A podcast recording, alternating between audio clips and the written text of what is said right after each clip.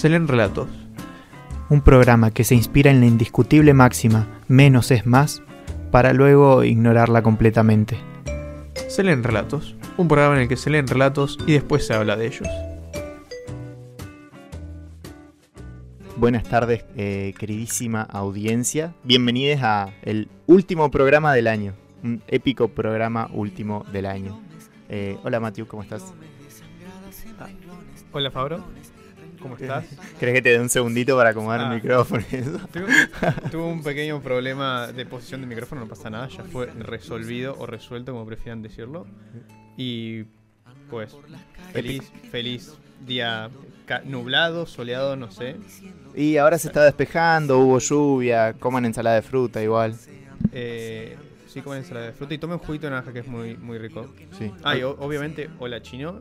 Hola Chino, quien está operando. Sí, Y bienvenida a la audiencia, como ya siempre la saludamos, a la audiencia de Radio Mural eh, 91.1, la radio de la Biblioteca Bernardino Rivadavia. Y también a la gente que nos escucha por eh, Spotify, Anchor, Ah, YouTube, Anchor, etcétera. YouTube, Apple Podcast, Google Podcast, etcétera. Sí, si están escuchando en YouTube, probablemente es muy en el futuro porque todavía no he subido los videos, me ha costado. Ya ahora en vacaciones me voy a poner y los voy a subir todos. Y suscríbanse. Sí, suscríbanse y síganos en Spotify que tenemos un tremendo programón. sí, sí, Igual si nos escuchan ya lo conocen, así que... exactamente. Pero también no conocen los programas anteriores. Exacto. Eh, hoy, eh, en el glorioso último programa, tenemos primero que comentar eh, los flaman- les flamantes ganadores del, del sorteo que hicimos. Que, Detente, Fabro. Falta la parte más importante de la presentación. sí, sí. El número de teléfono. El número de teléfono. Bancame que. Eh, para, habla un segundo.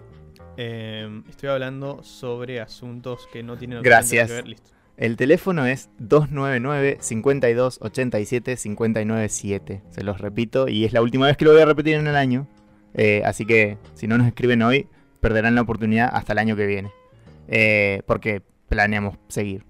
Y la biblioteca nos sigue recibiendo, sorprendentemente. Sí, sí, vamos a tener una segunda temporada increíblemente, así que estén atentos en febrero del año que viene. Sí, sí. Así que anoten 299 52 87 597. Ahí pueden mandar audio si quieren o mensajes de texto, no hay problema. También nos pueden escribir a las redes, a Instagram, Twitter, Facebook. Em, y en Instagram particularmente hicimos un sorteo con eh, dos eh, como eh, emprendimientos, dos... Bueno, uno es una librería que es la librería Raíces, que nos acompaña de por sí ya en el programa y esta vez además aportando premios para el sorteo, que los premios que aportó son tres, de hecho. em, Eso es una banda, así que Sí. vayan y banquen a raíces. sí, sí, que son vouchers de descuentos de 350 pesos, así que ahí ya hubieron tres premios de esos. Y el primer premio era de un cheesecake de frutos rojos Exactamente. aportado por lo de Carmencita. Que es un emprendimiento de un amigo, un emprendimiento de pastelería de la ciudad de Neuquén, pero creo que también si puede, si son de Cipolletti también pueden pedirle cosas. Sí, sí. Vayan, es, es bastante rico todo, así que vayan y pídanle cosas. Sí, de pueden hecho... seguir- seguirlo en Instagram. Claro, sobre todo eso, si ven el Instagram van a quedar enamoradas de las cosas que tiene ahí, saca muy bonitas las fotos de, de sus productos. Se sabe vender muy bien, por así decirlo. La verdad que sí. Así que síganlo. Eh, y desde ya a Librería Raíces, Ah. quien, quien nos acompaña y quien aportó esos premios. Los, los ganadores los vamos a decir en un ratito, no porque me haga el misterioso y eso, sino porque me olvidé de anotármelos y, los, y durante la canción que ponemos después del cuento, ahí voy a mirar el video porque grabé el cosito mientras se hacía el sorteo, lo grabé con el celu para que todo el mundo vea que, quiénes son quienes ganaron. Pero me los tengo que anotar en un papel para poder decírselos bien. Una cosa que me gusta mucho de este programa es que es un poco cachiva, pero no lo escondemos, entonces, sino que lo, nos orgu- enorgullecemos del asunto. Sí, sí, sí. Em, y bueno, ¿qué, qué, te- ¿tenés algún comentario que me quieras hacer de final de programa? Eh... Yo, el primero que se me ocurre es que estoy muy contento. Ah, sí, obvio, obvio. Fue impresionante. Fue un año en el que literalmente empezamos haciendo un programa en, casi en modo de chiste y se fue haciendo cada vez más serio a medida que pasaba el tiempo y ahora la verdad que creo que es un producto de altísima calidad que en cualquier momento viene Disney e intenta comprarnos y meternos en el universo ahí de Marvel. O Spotify. Spotify produce podcast también. Sí, ¿Sabes lo que daría porque Spotify nos tire dos pesos? Sería, sí, sí, sí, sí. Sí, vamos con el sí, chino. al chino Me extrañará. Em, De hecho, lo que pensaba, eh, estoy, esto cuenta como producción al aire o preproducción. Em, Viste que los podcasts que son como más pro, súper eh, hechitos en Spotify, etcétera, le ponen los créditos, por así decirlo, al final. Entonces dice, este fue un podcast hecho por ta, ta, ta. Capaz el año que viene podemos grabar una cosita así que diga que es un podcast hecho en eh, Radio Mural de la Biblioteca Bernardino Rivadavia, bueno, por Matthew y Fabro, Operación del Chino y etcétera. Así que ahí va, va a sonar mucho más pro. Va a sonar más pro. Va a ser un poco triste que los créditos sean tan cortos, pero significa que está hecho artesanalmente y con mucho amor. No, no es mejor, es mejor. O podemos, podemos hacerlos largos mencionando como todas las cosas, tipo producción, tal cosa, tal cosa, y bueno, igual lo hacen muy poquitas personas. Sí, sí, va a sonar como producción, Fabricio Ceballos mató a Costa. Conducción, Fabricio Ceballos mató a Costa. sí, sí, sí. Preproducción. Ah. Bueno, eh, nada, les agradecemos muchísimo a la audiencia que nos acompañó, a los amigos que están desde el principio, claramente. A los eh, amigos que hicimos en el camino, que tampoco son pocos. Ah, le agradecemos a Librería Raíces una cosa muy específica que no le agradecimos en persona, eh, que me olvidé de mandarle mensaje también agradeciéndole, pero hace un tiempito nos invitaron a una actividad de la Municipalidad de Cipolletti. Y esa actividad nos invitaron porque el señor de Librería Raíces eh, les dijo como, miren, y está este programa de que leen relatos, así que pueden invitarlos. Y nos invitaron efectivamente. Así que, así que muchísimas gracias por eso. Sí, lo queremos mucho, señor Raíces. y, y, ojalá el año que viene también podamos hacer más eh, actividades como las del café literario filosófico, que ni siquiera se llamaba café. ¿Era, ¿era charla? Charla, sí. Sí. Tarde. Sí, sí, la verdad que fue un año de mucho crecimiento, hicimos muchas cosas, conocimos mucha gente copada y seguramente el año que viene sea más copado todavía siempre que no aparezca una nueva evolución del COVID. Claro. Que esperemos que no. Y ojalá que podamos hacer también más sorteos o cosas así, regalarle cosas a la gente. Con lo de Carmencita, que les recordamos, pueden seguirlo en Instagram. Con lo de Librería Raíces, que pueden seguirlo en Instagram. Y también pueden visitarlo. Está en la calle Roca al 360, acá en Cipoletti en la hermosa ciudad de Cipolletti que nos da alojamiento para hacer este programa. Em, y sorprendentemente, la apertura nos sale mucho mejor porque como que rematamos las cosas que queremos decir rapidito. Wow, posta la hicimos muy rápido. Sí, sí. senté que ya eran como 20 y recién son...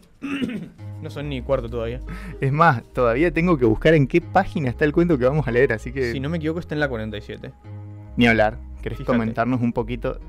Eh, un poquito acerca de Neil Gaiman, que es el flamante autor que vamos a leer hoy. Neil Gaiman. O, del, o del cuento que no fue para hoy, que vamos a leer algo de... Ay, ¿cómo es de, del Marqués de Sade, te acordás? Sí, no habíamos. No, les vamos a mentir, nos invitaron a una feria que por motivos de viento se suspendió. Pero para cuando nos avisó que se había suspendido, ya hemos preparado nuestro, nuestra, nuestra performance, que era la lectura del cuento que vamos a leer hoy. Eh, que pertenece a la, recopilación Material Sensible, que es una serie de, historias cortas de, Neil Gaiman, eh, persona que probablemente conozcan por haber va, posiblemente conozcan por haber salido en Los Simpsons y por haber escrito Coraline, que es una película bastante conocida.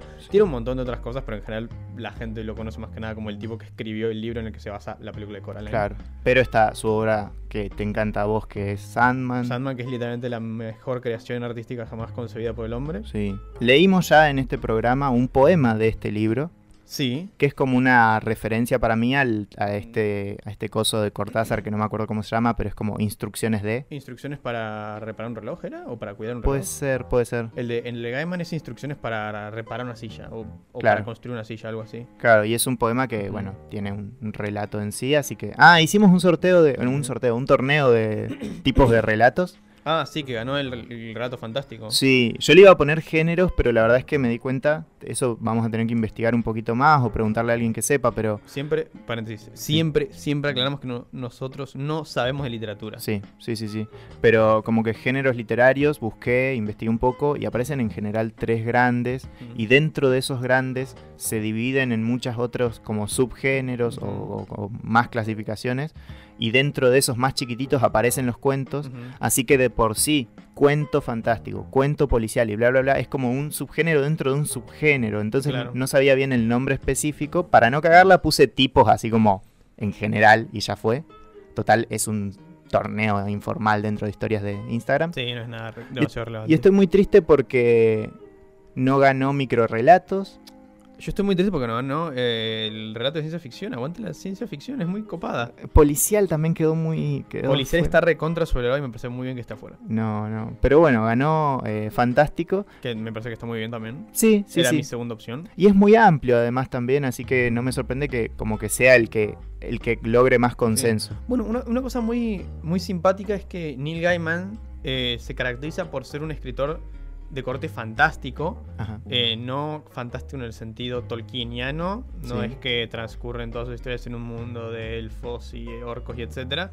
Es una fantasía más urbana, entre comillas, ¿no? Claro, ocurre, por ejemplo, yo lo poquito que conozco es un- una novela que se llama Neverwhere. Sí, que es excelente, por favor, vayan y lean barra escuchen Neverwhere, como prefieran. Claro, que esa eh, por esa le agradezco a Allen y ahí es, es como que transcurre en Londres. Sí. Y sí. entonces hay como un Londres paralelo o una cosa por fuera de. Londres que es fantástica. Entonces es una fantasía más corte. Harry Potter tal vez en algún punto. De hecho, hay un hay una historia de Neil Gaiman que no me acuerdo el nombre ahora mismo, pero que, creo que se llama Harry Potter y la... Los libros. De No, no era los libros de magia. Bueno, era, una- era como una cosa que publicó Gaiman en los 80 o principios de los 90 y que es sospechosamente similar a Harry Potter que se publicó bastantes años después. Claro. Entonces como que siempre ahí hubo una sospecha que Gaiman muchas veces se tomó la molestia de decir que le chupa un huevo. Claro. Y de última, inspiró. Sí, sí, A ver, estamos diciendo que el poema de Gaiman es, es, un choreo. Es un Es choreo. un choreo y no tengo ninguna duda que es un choreo. Sí, sí, así que hay una Así cuestión que, de... así que sí, tiene base. No voy, no voy a decir que se parece a Harry Potter, pero es como la referencia más cercana que podemos pensar. Claro. Está bonito lo de los choreos. Alguna vez Mm. tal vez podemos hacer un programa como de buscar algunos choreos que se nos ocurran. Choreos lo decimos en un sentido positivo, posta. Por ejemplo, yo hace un tiempito escribí un cuento súper cortito. Mm, Escribo no profesionalmente, fue como hueveando. Eh, y para mí es un... e- Ese cuento que yo escribí es un muy mal cuento de Leo Maslía. En el sentido de que es un choreo a Leo Maslía para mí en muchas cosas. Ni hablar. Eh, ah, Leo- me acuerdo, sí, sí, sí. Sí, pero eh, no, no, no es tan bueno como los de Leo Maslía. Ni hablar. Porque no soy un escritor que tenga tanta práctica, etcétera. Así que estoy orgulloso de decir que es un mal cuento de Leo Maslía. Ni hablar. Bueno, tal vez Harry Potter es una mala novela de Neil Gaiman. Me sirve, me sirve. Y mucha gente te debe estar odiando por decir eso. Ey, igual yo banco mucho a Harry Potter. No banco a la chona que escribió los libros, pero a Harry Potter es parte de mi infancia. No, no, no puedo no bancarlo. Ni hablar. Eh, y bueno, dentro de eso, igual el libro, el cuento que vamos a leer hoy. Claro, lo que, lo que iba a decir y después me distraje es que Neil Gaiman se caracteriza por ser en general un autor que escribe eh, relatos fantásticos. Justo este no es fantástico, me parece. No, no Claro. hay ningún elemento extravagante. Sí, No. sí cosas raras, pero rara dentro de lo que puede suceder en un mundo normal. Claro, claro, claro. De hecho, es como que hace fantástico una cosa real. Exactamente. o le pone el ojo. Muchos cuentos tienen eso de que lo fantástico pasa por el Mm. lado de dónde pone el ojo y no de que pase algo mágico, que pase algo irreal ni nada. Sí, sí. Eh, de hecho tiene mucho de eso, de cómo pone el ojo en este cuento. Y es súper cortito, así que lo recontra vamos a disfrutar. Eh, no sé si tenés algo más que decir. Yo ya encontré la página en todo este rato. ¿Era la 47? No, era el, era el siguiente, era en la 79. Nada que ver, nada que ver. Y es que en la 47 empieza el anterior, pero no sé cómo se llamará. Sí, flashaste fuerte. Sí, sí, flashé rápido. Em, algún día leeremos un cuento empieza la página número 47. Sí, Eh, nada, lo único que tengo que decir es que me había gustado mucho que estuviese lloviendo en este en este día tan tan lluvioso, porque en el cuento llueve bastante. Ah, Neil sí. Gaiman, no sé si es de Londres, pero muchísimas de sus obras transcurren en Londres y como que el chabón tiene... Es como, como que Londres para él es como el barrio de Flores para Dolina en algún sentido. Claro, claro. Eh, entonces era como, vamos, va a llover justo hoy que leemos un cuento de Gaiman en Londres y dejó de llover cuando llegamos a la radio. claro. Eh, quiero, me quiero, duele, me duele mucho. quiero rescatar que estoy aprendiendo un poquito de edición de audio y voy a recortar la parte en la que dijiste me habría gustado que estuviera lloviendo en este día tan lluvioso. Se entiende lo que quise decir en contexto. No me saques de contexto.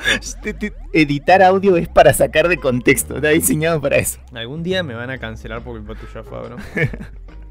Ah, bueno, eh, último detalle, pero ya lo desplegaremos más adelante. Hoy tenemos también a modo de invitada a Fermina, a Fermina de Fermina Lectora, así es su cuenta de Instagram, Fermina-lectora. Que en realidad no se llama Fermina, pero vamos a seguir diciendo Fermina. Sí, se presentó, si quieren saber su nombre real, véanlo, eh, tiene un posteo en el que se presentó formalmente en su cuenta.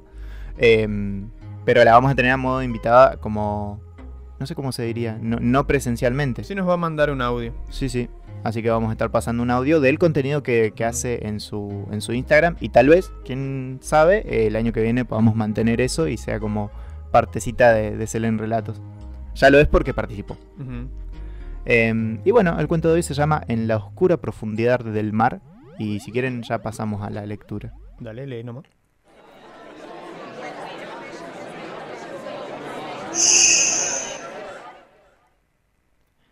El Támesis es una bestia inmunda. Avanza sinuoso por Londres como un lución o una serpiente marina. Todos los ríos desembocan en él, el Fleet, el Tyburn, el Neckinger, llevando consigo toda la suciedad y la espuma y los residuos, los cadáveres de gatos y perros y los huesos de ovejas y cerdos hasta las aguas marrones del Támesis, que se las lleva al este hasta el estuario y desde allí las arrastra hacia el mar del norte y el olvido. Está lloviendo en Londres. La lluvia arrastra la porquería hasta las alcantarillas y alimenta los arroyos hasta convertirlos en ríos y los ríos en criaturas poderosas.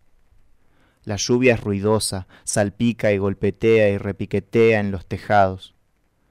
Si lo que cae del cielo es agua limpia, solo tiene que tocar Londres para convertirse en suciedad para mezclarse con el polvo y convertirse en barro.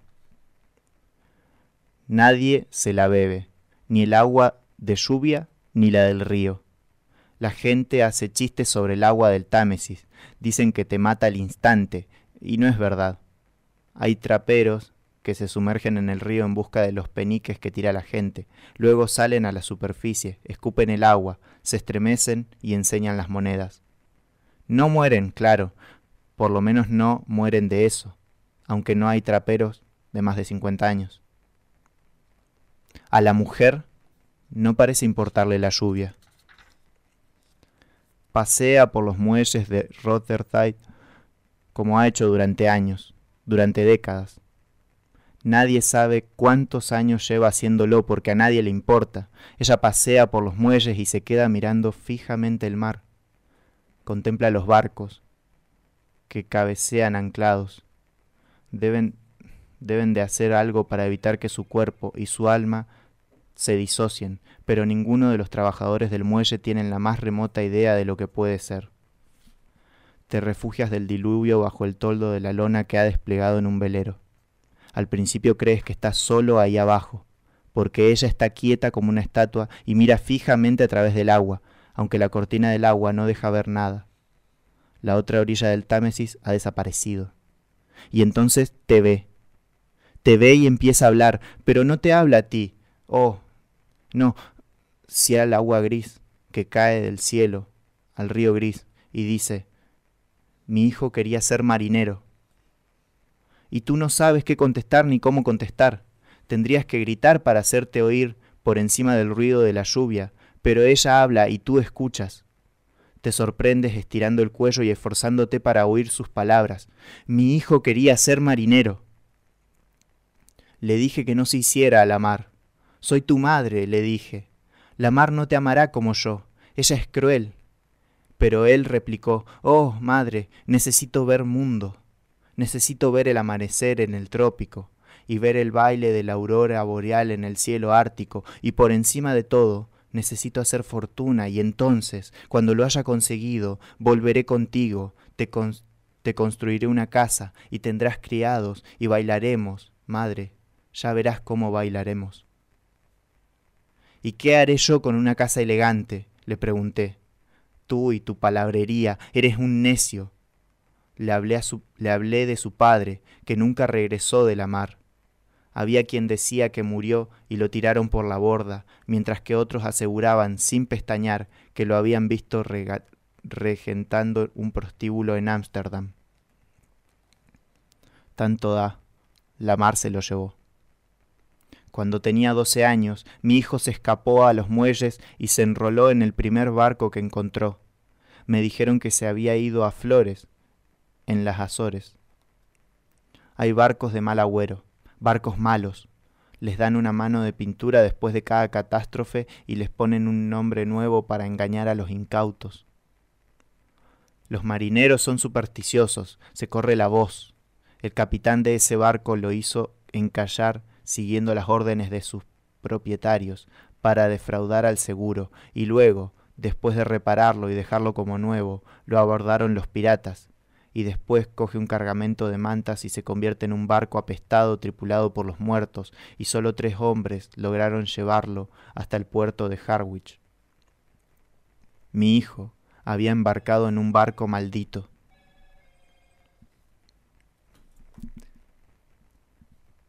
Fue en un viaje de vuelta a casa, cuando venía a traerme su sueldo. Era demasiado joven para habérselo gastado en mujeres y grog, cuando se desató la tormenta. Era el más pequeño del bote salvavidas. Dijeron que lo echaron a suertes, pero yo no me lo, pero yo no me lo creo. Él era más pequeño que ellos. Después de ocho días a la deriva en un barco, estaban hambrientos, y si lo echaron a suertes, hicieron trampa. Rebañaron sus huesos, uno a uno, hasta dejarlos relucientes, y se los dieron a su nueva madre, la mar. Ella no derramó lágrimas y los aceptó sin mediar palabra. Es cruel. Algunas noches desearía que no me hubiera contado la verdad. Podría haberme mentido.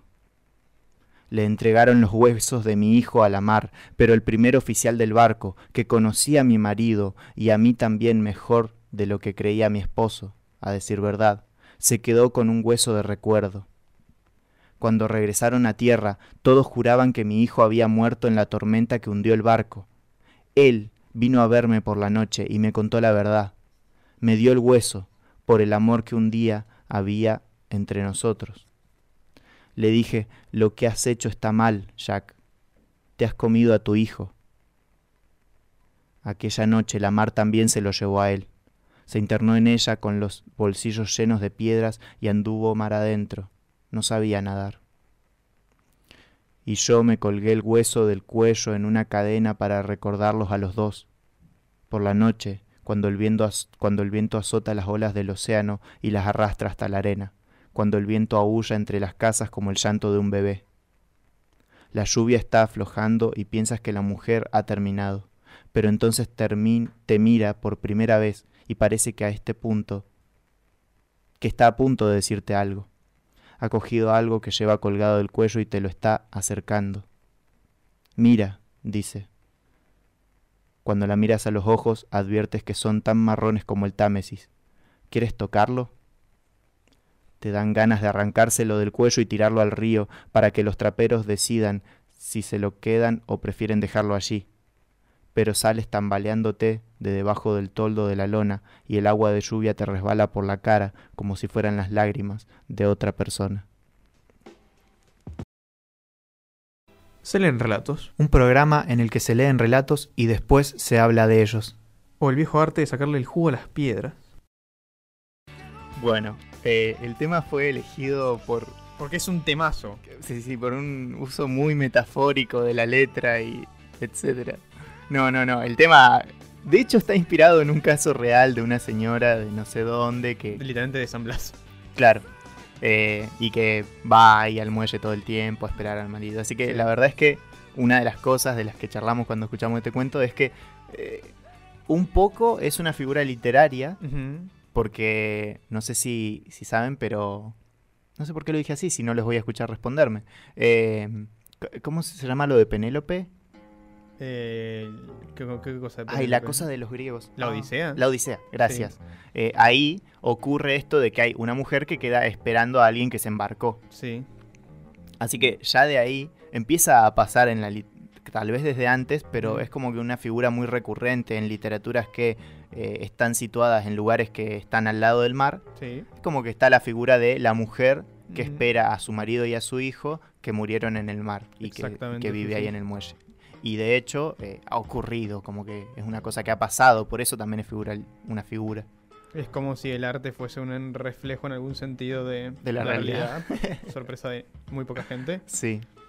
Pero sí, eh. hay, muchísimos casos en la literatura, en la música, en el cine, en un montón de hasta en historias de terror. Sí, sí. En ese sentido, vos me habías comentado de que esto suena como que hace. como que tiene la misma temática de un cuento de Poe y de un eh, caso que ocurrió. Sí, creo que era una novela que se llama La narración de Arthur Gordon Pym, eh, que es de Poe, donde pasa esto de que a, em, nada, hay una, hay una especie de naufragio y se comen a un grumete. Los tripulantes se lo sortean y se comen un grumete. Eh, lo cual no, no tiene nada extraño, o sea, es una ficción, puede pasar. Por si alguien no sabe, un grumete es un puesto dentro del barco, o sea, se comen a una persona, Sí, no son, es que... Son como los che pibe. Claro, porque si no sabes, capaz que grumete suena a que se hicieron una tortilla de papa. Sí, un pescadito ahí. Eh, no, se comieron un guachín. eh, y, lo- y es como, bueno, tranca, una cosa pasó. Y lo loco es que como 30 años después, creo, el- la narración de Arthur Gordon Pym se escribe, no recuerdo exactamente cuándo, pero 1830, 1840. Y como por ahí 1860, 1870, pasa exactamente esto. Hay un naufragio, eh, un grupo de personas quedan a la deriva en el mar y para sobrevivir eh, se... Comen compañeros. Claro, se lo echan a la suerte y se comen un grumete que se llama exactamente igual que, que el grumete de la narración de Arturo Claro, Gordon Pym. Impresionante. Y por eso fue como, oh, Poe lo predijo. Para mí, se comieron a ese porque leyeron la novela y dijeron, ¿y a quién nos vamos a comer? la novela ya lo dijo. Eh, sería muy divertido que pasase eso. Entra a la parrilla, Raúl, no, no sé cómo llamaría. Yo tampoco, la verdad que tampoco me lo noté y no me interesa. Ni hablar. Eh, entonces nada, me hizo acordar a esto. no tengo ninguna duda de que Gaiman conoce la narración de Arthur Gordon Pym. Eh, tal vez se haya inspirado un poquitito en esto, tal vez no, tampoco es una conclusión muy difícil a la que llegar. Claro. Si hay una. Eh, ¿Cómo esto? Una. Un naufragio y, y- y tenés que escoger entre pelearte con todos los otros marineros rudos para ver quién muere o matar al chiquitito que no se puede defender. Y es bastante sencilla la cuestión. Claro. De hecho, la otra... No, me voy a ir, me voy a ir por un lado muy escabroso. No, o sea, da- decilo. No, que en No general, cobarde. o sea, como que es raro porque justamente como somos seres humanos, para tomar decisiones de ese tipo, súper extremas, eh, muchas veces aparecen la ética y ese tipo de cosas, que en los animales no están. En los animales como que van a ir por el instinto y va a sobrevivir el más fuerte. Exactamente. Y la verdad es que eso en, el en la naturaleza tiene sentido que vayan a por el... O sea, que, que- que sobrevivan los más fuertes, eh, supuestamente. Sí, los mejor adaptados. Claro, justamente porque es la, la forma de perpetuar la especie, porque si sobreviven los más débiles, tal vez mueran por inclemencias climáticas o cosas así, Sí, por fallas genéticas. y desaparezca la especie. Entonces, como que va por ahí. Todo esto aplicado a los animales, no a las personas. Claro, exactamente. En cambio, en las personas no funcionamos así porque Mm. sabemos que tenemos otra, que creamos cosas para sobrevivir, entonces Mm. lo que tratamos es de hacer sobrevivir a la gente y no de matar a los más débiles. Eh, pero nada, en una situación extrema ahí es como que, so- sobre todo es lindo el arte en ese sentido, para ponerte en esa situación e imaginarte cómo, cómo elegirían y eso, y es raro. Eh, en este sentido, en el cuento. La señora cuenta que justamente a ella se enteró porque vino el capitán de ese barco, que había tenido de amante en el pasado. Sí, sí. Eso fue como medio. Me- Al final, como medio. Como que. Una vuelta ahí de tuerca al final del Sí. relato para darle como otra cosa. No como que se me hizo muy de golpe. Sí, sí, sí, sí. Em, por si, o sea, para retomar, básicamente este capitán volvió y le dijo a la señora, mirá, lo que pasó en realidad en el barco no es que encalló y murieron algunos, sino que eh, nos comimos a A tu hijo. nos comimos a tu hijo. Y ella como que le dice, no, lo que hiciste está mal, te comiste a tu hijo. Y es como, oh, se comió a su hijo. Y el tipo se suicida. Ujú. Que de hecho es, es raro porque, y si no era su hijo, era menos grave lo que, hizo- lo Pues que sí, pasó? aparentemente sí. Sí, sí, sí. Em, una cosa que rescataste vos enseguida del, del cuento es el como el, diferentes personas que habían. Sí, exactamente. El. Estamos. No importa. Ah, está- recibimos me están llamando. una llamada. Sí, yo mientras leía, les contamos, empezó a sonar mi celu porque tenía el celu en sonido. Creo que se escuchó igual. Eso estuvo muy mal. Pero pueden imaginarse que había un celu en la escena, tampoco sería tan extraño. No, no. Eh, nada, lo que dice Fabro es que mm, en el cuento se usan al menos todas las personas que yo sé que existen en, en, el- en la lengua hispana, tal vez existen más, y en la lengua anglosajona también, eh, que son la tercera persona, la segunda persona, la primera persona y la segunda persona de vuelta. Sí, Que, ¿A qué nos referimos con esto? Tercera persona es el Fabro, segunda persona es vos, Fabro, y primera persona es yo, Fabro, aunque yo no soy Fabro, ustedes me entienden. claro. Y eso aparece la- en las tres, eh, las tres aparecen en el cuento de manera bastante orgánica. Sí, sí. De hecho, hay diferentes tipos de, de narrador. Eh, o sea, al principio, en la primera parte que decimos que habla en tercera persona, es cuando describe los ríos. Sí, sí. Y dice los ríos son como unas Los ríos, bestias. todo el lugar de, to- toda la escena ahí del, del puerto de Londres, digamos. Sí, Londres está re sucio, todo ese tipo de cosas. En segunda persona después ya es porque te, te em- empieza a decir, vos ves tal cosa. Mm. Como que te habla directamente a vos el lector y te sitúa en, vos estás ahí, en ese escenario que te acabo de escribir, estás ahí, sentís la lluvia, bla, bla, bla. Y después te encontrás con esta señora, de golpe es como que dice, la mujer hace tal cosa, y de repente la mujer en la escena empieza a hablar, eh, casi como delirando, por así decirlo, porque le habla a la lluvia. Ni siquiera es que te está hablando directamente, pero le habla a la lluvia, y de ahí el cuento pasa a una parte que es toda, todo aquello que la señora está diciendo. Claro. Y lo está diciendo en primera persona, la señora está hablando. Y después vuelve a segunda persona en el sentido de que te vuelve a decir, bueno, y vos eh, ves, ves que te está mostrando el hueso y, y bla, bla, bla, y hace como un cierre. Entonces en ese sentido va primero tercera, segunda, primera, segunda.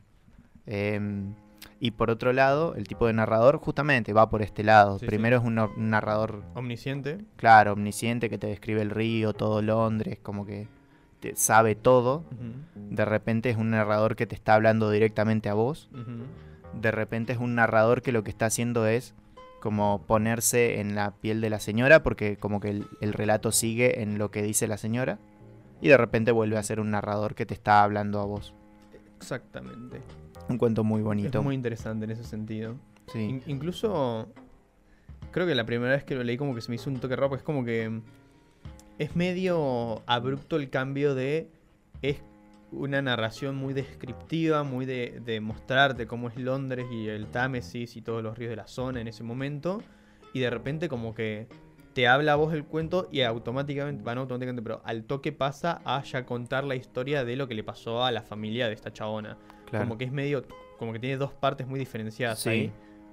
De hecho, hay del relato introductorio, que es cuando describe los ríos y eso, a la siguiente parte, es como que el golpe es como fuerte, como de, de ese cambio. eh, en una oración que es como punto y aparte, está esa oración súper cortita y punto y aparte, o sea, todo el párrafo es esa oración cortita, que lo digo así porque cuando uno ve el texto se nota que hay como hay un, Un algo, corte. ¿sí? Eh, y en ese corte es en el que dice la oración algo así como eh, la señora está ahí, como la mujer está ahí entre la lluvia Claro. como ella está ahí. Em, en ese sentido, de hecho, en la, en la lectura yo debería haber hecho un corte mucho más fuerte si fuera porque no estaba distraído porque me estaba sonando el celu. Cosa que pasa. Pero bueno, como que eso se trata de... Vos, vos notás que todo el relato viene con un ritmo de descripción y bla, bla, bla, y de repente hay un corte abrupto porque hay una Claro. oración que no que como que, que está separada de todo. Eh, una cosa, eso ves, no, no era podido pasar esto fue en un podcast solamente. Sí, lo podríamos regrabar. Sí, la radio en vivo tiene esa magia que está repiola. Eh, pero sí, y esto no, me lleva mucho a pensar esto de que no me acuerdo si ya lo dijiste, pero me acuerdo que lo hablamos en la reunión de preproducción, de producción. Eh, ah, ¿Escucho lluvia? Puede no, ser. estoy flasheando. Eh, que la chabona es, ya, sí, ya es parte del paisaje. Claro. Sí, sí, sí. Está... eh, Como que eh, en- no hay un, o sea, hay un corte abrupto, pero ese corte no es como que Gaiman empezó escribiendo un cuento sobre los muelles de Londres y de repente le pintó hacer una- la historia de una chabona que estaba ahí, sino que la chabona es parte de ese escenario, por eso es importante escribirlo. Claro. Es indivisible del, del- del muelle de, de Londres, del muelle de San Blas. Totalmente. El- la primera parte es una descripción como ríos monstruosos y, y- y sirve para, para situarte en el escenario. Sirve como una pequeña descripción a lo novela que te describe el escenario, bla, bla, bla.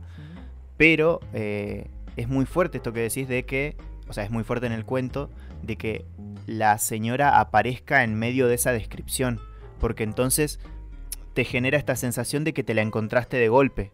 Porque el personaje que supuestamente encarnás en el cuento se encuentra de golpe a la señora ahí en medio de toda la oscuridad, de toda la suciedad y la lluvia. Pero vos en la narración también, o sea, en el cuento, en la lectura, te la encontrás de golpe. Porque estabas en una descripción de una cosa y de golpe aparece la señora. Exactamente. Y la señora encarna todo eso, porque es una mujer que está muy triste, que está sufrida, que no puede salir de, de- de- de ese- de esa cosa horrible que le pasó. Eh, y anda con el huesito. Y, y todo eso, a, a todo eso tenés que sumarle todo el escenario de oscuridad, de mugre y de muelle y etcétera. Entonces es un personaje que casi que la señora es parte del paisaje Sí, ahí. sí, totalmente. Y interactúas un poquito con ella, pero de hecho ella casi no interactúa directamente con el personaje, le habla a la lluvia. Entonces eso es como, es un personaje que es parte del escenario. Eh, es una persona que es parte del escenario. Eh, eso me parece que está muy bien hecho. La posta me parece que está muy bien escrito este cuento. Obvio. Ah, bueno, y como dato de color, eh, estuve chequeando la información y efectivamente hay una, hay una serie de cómics que escrita por Neil Gaiman e ilustrada por, ahí les digo por quién, Con respecto a lo que habíamos dicho de Harry Potter. por John Bolton, que se llama Los libros de la magia o The, Book, The Books of Magic en inglés, que si lo buscan van a notar una serie de ligeros parecidos entre eso y Harry Potter. Solo Sí. decir eso. Sí, sí, sí. Por favor, vayan a buscar esos ligeros parecidos. Em, pero me contabas que, bueno, las películas se hicieron de Harry Potter por diferentes circunstancias, bla, Sí. bla, bla. Terminaron siendo de Harry Potter. Sí, sí, Harry Potter dominó el mundo y tampoco me parece tan mal.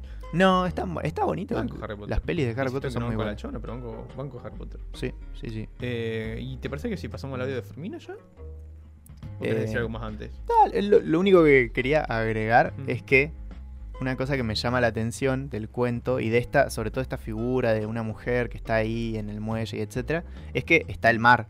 Justamente el otro como especie de protagonista es el mar, el cuento se llama En la oscura profundidad del mar y etcétera. ¿Y por qué el mar? Porque nosotros que no somos personas que vivan a la orilla del mar, no tenemos una cosa, por lo menos que yo sepa, que te va a hacer desaparecer de la manera en que el mar puede desaparecer algo. Claro. ¿Por qué? Porque, por ejemplo, yo soy de Aluminé y tenemos el río al lado. Mm, Ha fallecido gente ahogada en el río, pero el río se la lleva río abajo y en alguna parte en la que esté más, más plano el río, más bajito, lo que sea, pueden encontrar el cuerpo.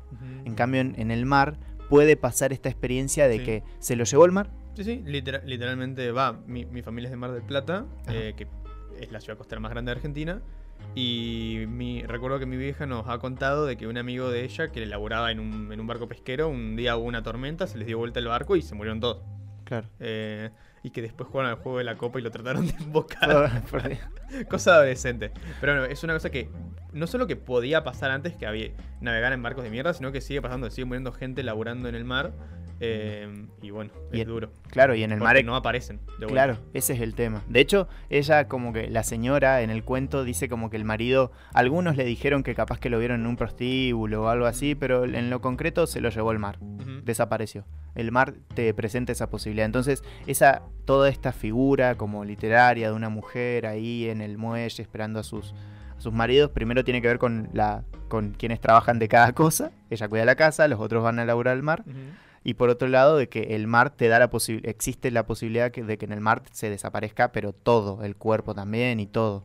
Entonces puede ocurrir esta cuestión de ese, no, como no cerrar la, la herida de que algo desapareció. Eso era lo único que me llama la atención, que en ese sentido es, es imposible que se presente algo parecido en un escenario como acá. Claro. Como eh, tendría otra dinámica el relato, pasarían otras cosas. Em, y sí, si quieren ya le- les damos una pequeña introducción. Fermina eh, hace unas hace reseñas de libros que lee. Ella es un- comunicadora social y estuvo acá en el programa leyendo un cuento de ella. Sí, sí. Y en su Instagram lo que hace es subir eh, un, un libro que leyó y hace una reseña. Entonces vos tenés ahí un comentario de alguien eh, como que, que lee un montón y que tiene sus criterios bien establecidos y que le y sus gustos. Y de hecho los vuelca como muy genuinamente porque de hecho hay algunos en los que les pega un poquito duro Sí, a algunos. He visto reseñas que son bastante Sí. jodidas. Lo cual también está bueno porque muchas veces eh, los críticos así tienen como un síndrome de volverse medio chupamedias. Sí, eh, y no Fe- Fermina no le pasa eso. Claro. aguante Fermina. Sí, sí, así que bien ahí Fermina, tenemos, tendremos cosas que aprender seguramente de ella y en ese sentido nos gustó la idea de eh, decirle, che, podemos, o sea, esas reseñas que haces las, hace en la descripción de la publicación que hace en Instagram. Por ahí nos podía comentar esa reseña o hacer alguna específica para acá, pero o, leer esas en un audio y lo podemos pasar acá. Así que efectivamente eso es lo que ocurrió. Em, así que le damos la bienvenida y después comentamos algo de lo, de lo que nos diga. Así que hola Fermina. Hola Matthew, hola Fabro, hola a toda la audiencia que los está escuchando. Bueno, hoy les tengo una recomendación barra obligación de lectura de una genia alucinante, voladora de cabezas e ignorada durante décadas como la gran escritora que es, que fue Aurora Venturini. Así que bueno, primero les cuento los que yo leí, que no fueron todos, pero estoy en proceso y los voy a leer todos. Primero leí Nosotros los Caserta, mm, me gustó mucho, pero después me compré Las Primas, que es la novela con la que ella gana un premio que en ese momento otorgaba Página 12. Y eh, bueno, eh, con un seudónimo participa del concurso y cuando va a recibir el premio, cuando la nombran, aparece esta señora que ya tenía 84 años y ahí se empieza a ser conocida Aurora, a sus 84 años, teniendo muchísimas novelas escritas, nunca reconocidas. Y la verdad que es una genialidad. Em, es extraño, es muy flashera. Aurora o sea, nunca leí nada eh, parecido, ¿sí? Es, eh, es grotesca, em, es totalmente despiadada, escribe de una manera que la, la, sola forma en la que ella hace hablar a sus personajes ya te están diciendo todo de ellos, no necesita decir más nada. Y además no responde a ningún criterio estilístico, lingüístico, digamos, de, herramientas de escritura que nos enseñan a todos y a todas en la escuela, en las universidades, eh, lo que solemos leer en los grandes libros. Ella rompe con todo, escribe tal cual piensa, tal cual piensan sus personajes en realidad, ¿no? Y mm, incómoda al principio, por momentos yo pensaba, ¿cómo me estoy flasheando tanto con este libro que parece que está tan mal escrito? No puede ser. Y en realidad es una genialidad, es una obra maestra. O sea, hay que poder escribir así adrede, ¿no? Sabiendo eh, cómo usarlo y sabiendo también cómo transformarlo, porque sus personajes evolucionan. Y además tienen todas las miserias humanas a flor de piel. Eh, es, es, transparente, es, eh, es conmovedora, sus personajes pasan por situaciones eh, durísimas y no tiene golpes bajos. Es, casi que te hace, te reís de esos personajes que son unos tristes, imbéciles, eh, abusadores, y uno se termina medio que, riendo porque Aurora es cínica, es, em, es, es una monstrua hermosa. Yo la recomiendo y voy a seguir leyéndola. Tengo ahora un libro de cuentos de ella en carpeta y el próximo va a ser eh, El marido de mi madrastra. Así que bueno, les invito y las invito a todas a que la lean, la conozcan y después me digan eh, qué opinan en mis redes Fermina-lectora. Bueno, muchas gracias por, por, participar de esa manera, Fermina. Sí, sí. La verdad que desconocía totalmente esta autora. También. Eh, así que me, me, puse a googlear durante el audio y suena al cuanto mínimo interesante. Sí, sí, sí. Eh, de hecho, eh, pone mucho énfasis Fermina en como la forma de, la escritura y demás, cosa que me interesa mucho, así que está re bueno eso. En general es, como que podés encontrar autores que te vuelan la cabeza con las temáticas o la forma de usar ciertas herramientas y eso, y algunos que como que crean sus propias herramientas o rompen, o... así que suena a muy interesante, tampoco la leí, así que eh, en ese sentido nos enseña mucho y nos aporta mucho Fermina. Que bueno, ahí pueden ver el posteo, de hecho tiene un posteo específicamente de Aurora Venturini de el libro Las Primas. Eh, y ahí pueden leer la descripción, que dice otra cosa, que agrega a esto que nos comentó acá en el audio. Así que vayan a seguirla, eh, a me gustear sus publicaciones y, y etcétera. Em, y bueno, se nos fue yendo el programa. Se nos fue yendo y Matthew. Perdón, estaba buscando cosas. Ok. Em, y nada, fin de año. Se fue el programa, pero literalmente se, terminó. Eh, sí, no vamos a tener segunda temporada, hasta acá llegamos. Ar. no. Eh, vamos a tener una segunda temporada. El año que viene vamos a volver con más fuerza. Vamos a tener más capítulos, vamos a tener más cuentos y vamos a tener. Eh, no, vamos y a seguir. Vamos a tener más cancha acá en la radio. Sí, sí. Lo que sí no vamos a tener es más presupuesto. Sí, sí, sí. En el sentido del presupuesto, gracias a Raíces. Vamos a reducir qué nuestro co- único presupuesto. Sí, sí, sí, nos, nos dan la posibilidad de, de- de seguir haciendo el, el programa, la verdad, porque como bolsillo, el bolsillo de estudiante no, no, no es, No es tan no es hondo. abultado, claro. Pero bueno. Eh, Y mucho más que decir. nada, me alegro de haberme despedido con este cuento, que está muy bonito. yo también, yo también. Eh, seguramente el año que viene tal vez lo, lo recibamos con un cuento de Ventorini. ¿Quién sabe? Ah, eh, me gusta. sería malo. Sí, sí. Ten- te- tenemos que preguntarle a Fermina por alguno, Mm. alguno en el que tenga cuentos y eso. Nos comentó ahora este que era una novela. Sí. Así que nada, pues bueno, gente, muchas gracias por tan maravilloso año. De nada por mejorar sus años, que sé que los mejoré. Eh, y nos revimos el año que viene. Sí, muchas gracias a la biblioteca, a la Ah, radio, gracias al chino. al chino que operó. También tuvimos ot- otros dos opera- operadores. Saludos a, a Mancay, que fue nuestra primera operadora del programa. Ujú. Y a. Y a Leo.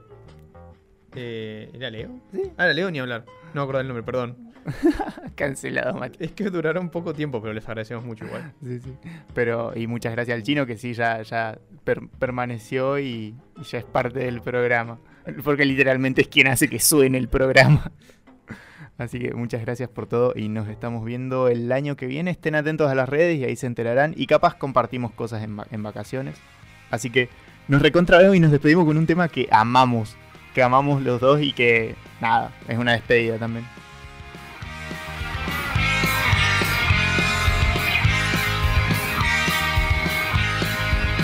Ayer se fue, tomó sus cosas y se puso a navegar.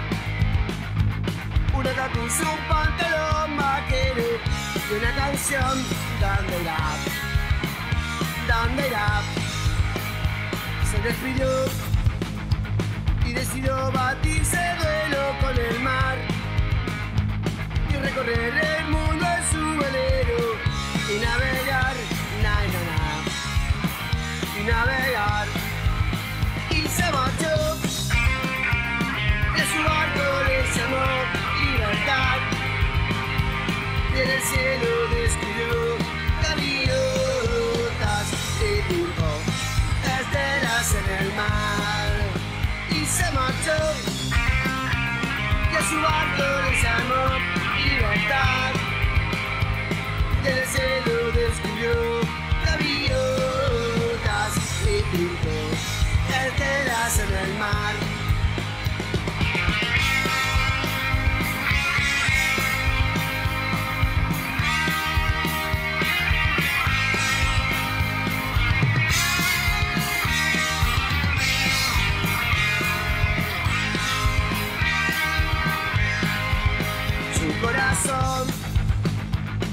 una forma diferente de vivir. Pero las olas le gritaron, raja con los demás, con los demás, con los demás. Y se durmió. Y la noche le gritó, ¿dónde vas? Y su sueño dibujó gaviotas y pensó, ay debo regresar. Y.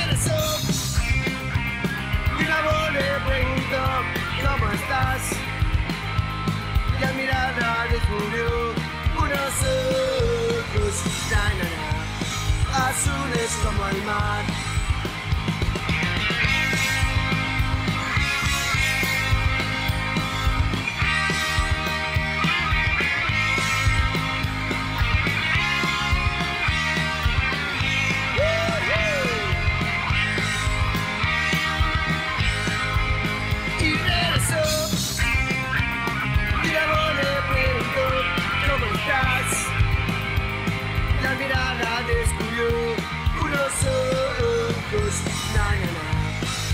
Como el mar.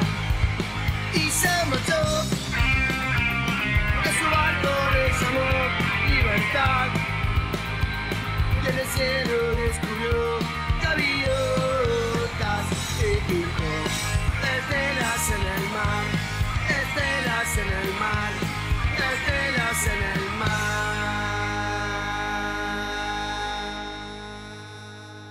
Ajá, se pensaron que habíamos terminado, pero no. Nos habíamos despedido, pero no. Pero no. En esta nuestra tónica de ser el programa que es más cachiva que la mierda y no tiene vergüenza en admitirlo, nos olvidamos de anunciar los ganadores del sorteo, que igual van a estar en Instagram, así que no se preocupen. Claro. Sí, porque mucha gente ya se debe haber ido, con toda la razón. Sí, sí. Eh, Y no, es que tenían que estar escuchando el programa para recibir el premio, nos Claro. vamos a contactarnos. sí, ¿no? sí, sí, sí. Pero los queríamos Eh, mencionar acá, avisamos que los íbamos a mencionar Sí, y no los mencionamos. Sí, sí, sí. Y como somos gente de palabra que no tiene miedo de pedir disculpas cuando se equivoca, perdón, nos equivocamos. Sí, sí, y, per- y muchas gracias a la radio, ya fue, es el último programa, nos tomamos la licencia de, de- de ahí. De pasarnos un poquitito de pa- nuestra hora sí, límite. Nos pasamos un toque. Em, ¿Sabes igual que es lo que más me duele todo esto? ¿Qué? Que no vamos a cerrar con ese tema. sí, sí, sí, sí, era el tema épico, estuvimos planeando que termine con ese tema el programa y ahora no va a terminar con ese tema. Pero va, va- va a terminar con el segundo mejor cover de dos minutos. Sí, sí, sí, porque amamos los covers de dos minutos y estamos esperando que hagan covers de temas de Shakira de los temas viejos. Sí, sí, sí, sí. Em, bueno, el primer premio que es... Ah, o empiezo desde de abajo para arriba. Eh, desde abajo para arriba para hacerle más emoción. Ah, claro, claro. Bueno, el cuarto premio, que vendría siendo un voucher de descuento de 350 pesos. De hecho, en- el cuarto, del cuarto, el tercer y el segundo premio son el mismo, así que. Claro, pero lo- sí, lo menciono ahora Sí, y sí. Eh, es un voucher de descuento de 350 pesos en librería Raíces. Así que pueden ir y comprar algún libro ahí. Eh, Con un tiene- voucher de descuento de 350 pesos. Exactamente, así que eh, el cuarto premio, en ese sentido, que es el que ya les describimos, lo ganó Ainara Ferreira, cuya cuenta de Instagram es ainara.ferreira, que estuvo participando. La forma de participar era dejar un comentario y, et- y- y etiquetar y comentar en historias. Eh, así que Ainara Ferreira eh, se ganó ese, ese cuarto premio.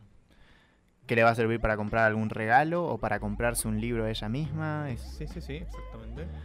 el tercer premio. eh, ah, bueno, tiene que ir claramente acá a Librería Raíces. Por si no sabe dónde es, puede bu- buscarla en Instagram. Tuvo que seguir a la página de Raíces. 360. Pero es Roca En 360 Cipolletti, no en Neuquén, ni en Roca, ni en ninguna otra ciudad. en la, del Valle. en la mejor ciudad del Valle. En el mejor barrio de Neuquén. No, cancelado, Matthew, cancelado. Eh, eh, Amancay.z es eh, la tercera ganadora, o sea, la que ganó el otro voucher de 350 pesos ahí en Librería Raíces. Que, eh, no es la operadora, no es la ex operadora de aquí de Radio Mural, es otra chica, que de hecho la conocemos justo a Amancay. Sí, sí. Amancay eh, estudia filosofía también. Así que a ella se ganó el otro premio. Ella vive acá en así que va a llegar fácilmente a, librería a Librería Raíces. El segundo premio, de nuevo, Librería Raíces, voucher de descuento de 350 pesos, eh, es para Suárez Mica Belén. Así aparece en Instagram, Suárez Mica Belén. Así que ya nos estaremos contactando con ella, también con Amancay Z y con Ainara Ferreira, para decirles que ya tienen sus vouchers. Eh, ahí les vamos a explicar cómo, cómo van a hacer para, para, para retirarlo en Librería Raíces, pero eso ya está hecho. Y el primer premio, que es una, una hermosa cheesecake de frutos del- Frutos rojos. frutos rojos, iba a decir frutos del bosque. ¿Son diferentes los frutos rojos y los frutos del bosque? No tengo ni idea. Después le preguntamos a David. La cosa es que estos son frutos rojos. Que para mí también son frutos del bosque, pero no estoy seguro. Em, y el flamante primer premio, una hermosa cheesecake, es para un premio aportado por... Uy, ¿cómo estoy haciendo suspenso? Un premio aportado por eh, lo de Carmencita, que pueden seguirlo como lo-de-carmencita, Ujú. que es un emprendimiento de un amigo, de David, eh, a quien le mandamos un enorme saludo y que se prendió con toda la buena onda. Y ese primer premio, por fin, sin más rodeos, o tal vez un rodeo más, no, listo, es para Melanie Men... ¿Es Menlik o Menrik? No entiendo tu letra, perdón. Menlik. Bien, Melanie Menlik, que si mal no recuerdo aparece como Melanie.menlik. Ya nos estaremos contactando de cualquier manera con ella, ahí a través de Instagram. Eh, pero bueno, ella es quien ganó el, el flamante primer premio. Así que les agradecemos muchísimo por participar. Vamos a estar co- compartiendo en historias el video que grabé cuando hicimos el sorteo y todo. También lo irá a compartir David seguramente. Y, em, y bueno, ya nos estaremos contactando. Y ahora sí es la despedida. Nos despedimos con regalos por lo menos igual. Ahora sí es la despedida posta. Nos tenemos que ir. Y si nos estamos olvidando algo, después le decimos al chino que entramos de nuevo. ¿Cuántos temas de cover de dos minutos hay? Muchos. Eh, Ah. Bueno, si, si nos olvidamos de algo más, después entramos con las piedras rodantes de dos minutos. Sí, y nos recontra vemos ahora sí el año que viene. Muchas gracias por todo. Adiós.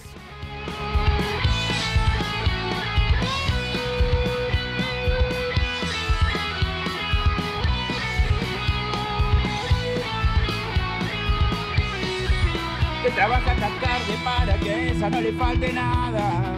En su nido de amor ella lo espera enamorada. Él a veces se olvida de las fechas importantes. La factura no espera ni él siempre es muy responsable. Pero ella siente que el amor se está apagando, que algo se está acabando, la pasión se congeló. Y ella quisiera decirle, y ella le quiere decir, que mande un beso,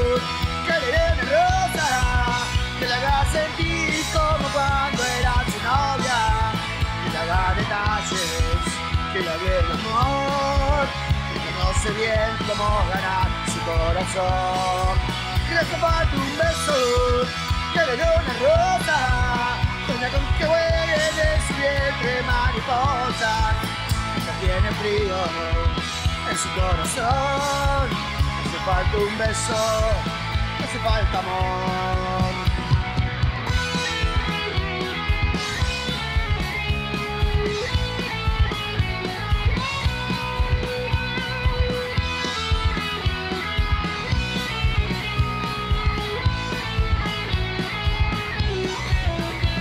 Ella siente que el amor se está apagando, que algo se está acabando, la pasión se congeló. Ella quisiera decirle, ella le quiere decir que le hace falta un beso, que le dé una rosa, que le haga sentir como cuando era su novia, que le haga detalles, que le hable de amor conoce bien cómo ganar su corazón. Que le hace falta un beso, que le dé una rosa, sueña con que huele de su vientre mariposas. Ella tiene frío en su corazón, le hace falta un beso, le hace falta amor.